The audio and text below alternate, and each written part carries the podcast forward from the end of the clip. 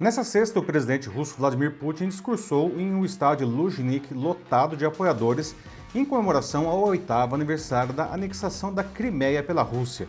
E muitos se perguntam, indignados, como ele consegue encher o palco da final da Copa do Mundo de 2018 com um discurso ultranacionalista enquanto o mundo assiste aterrorizado à destruição da Ucrânia. Bem, cada um de nós participa um pouco dessa resposta. Ela contém os mesmos elementos que fazem com que parcelas significativas da população sejam contrárias a vacinas e até mesmo acreditem que a Terra seja plana. Os que se sentem ultrajados com o sucesso de Putin zombam dos terraplanistas sem perceber que se trata do mesmo mecanismo de distorção da realidade e sem fazer nada para combatê-lo. E aí reside um dos grandes riscos atuais para a humanidade. Eu sou Paulo Silvestre, consultor de mídia, cultura e transformação digital, e essa é mais uma pílula de cultura digital para começarmos bem a semana, disponível em vídeo e em podcast.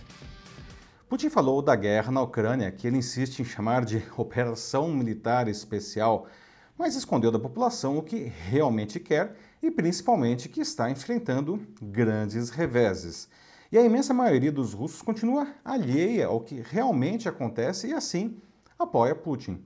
Claro que essa é uma situação extrema, não? uma guerra em que o agressor é uma potência militar com uma força bruta de manipulação do governo que asfixia os veículos de comunicação independentes e censura as redes sociais.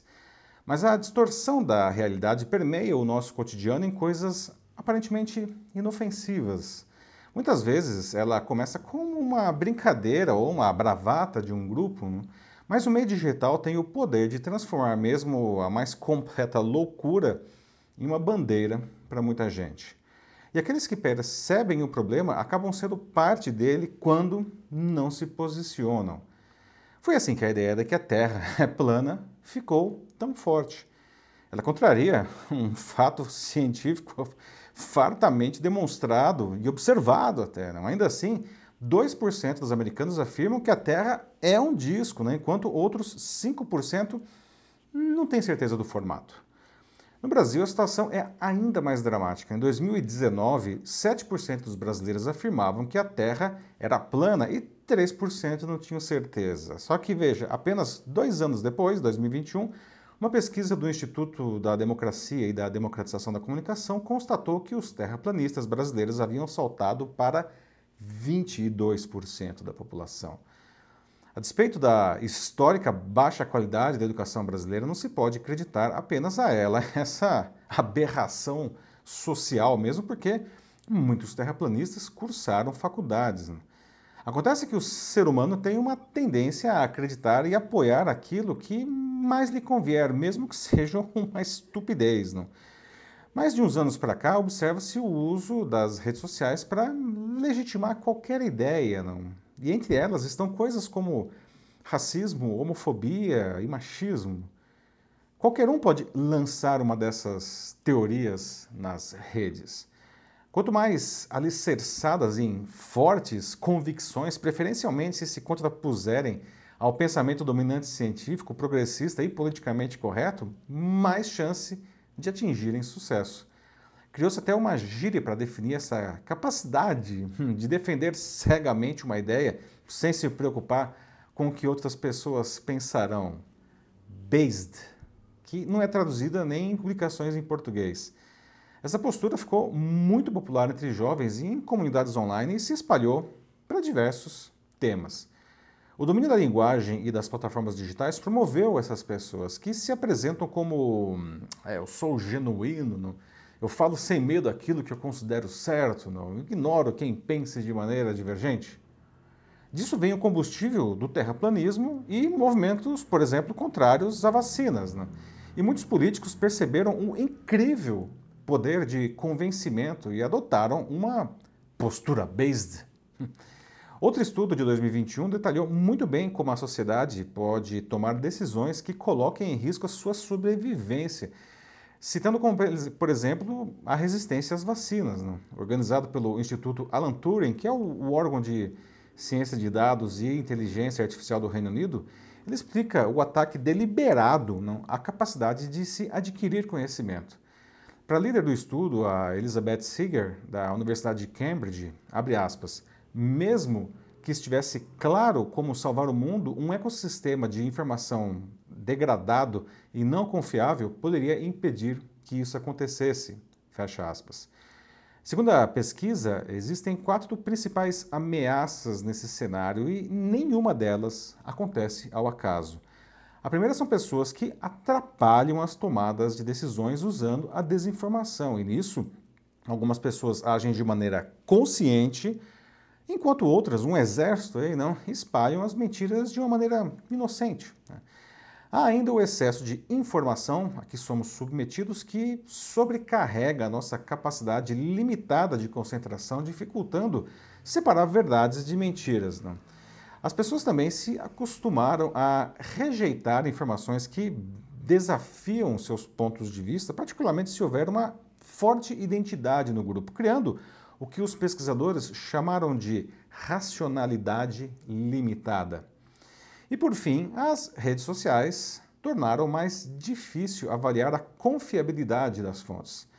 Em outras palavras, quando não sabemos em quem confiar, confiamos naquilo que nos mostra o mundo como gostaríamos que fosse. E isso nos leva a outro termo dessas comunidades, que é Red Pill, a pílula vermelha. Não? Uma referência ao filme Matrix de 1999, não? É, que quem tomava essa pílula vermelha, não, ela desnudava não, o mundo como ele realmente era e não como o sistema mostrava. Não. E, aliás, se esconde uma incrível ironia, pois os autodenominados red pilados não, querem forçar o mundo como eles gostariam que fosse, e não a realidade como ela é. Se pode deixar de relacionar tudo isso com aqueles que devem ser, é, com aquele que deve ser o, o, um dos temas mais quentes dessa semana, que é as consequências do pedido de bloqueio do Telegram pelo Supremo Tribunal Federal, que acabou caindo nesse domingo depois que o aplicativo resolveu acatar os pedidos da Justiça. Por sua política de não interferir nas conversas de seus usuários e de não colaborar com autoridades, a plataforma se transformou no destino preferido de pessoas adeptas, digamos assim, Há teorias da conspiração e muitos criminosos também, não? apesar de, obviamente, obviamente, a imensa maioria de seus usuários ser composta de pessoas decentes. Né?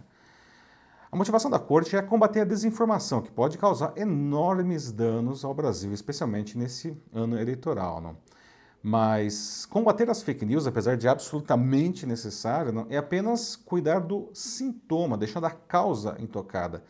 Enquanto novas pessoas forem aliciadas para as colunas das realidades distorcidas, né, sempre haverá novas formas para retroalimentar as suas teorias e se atingir os mais nefastos objetivos.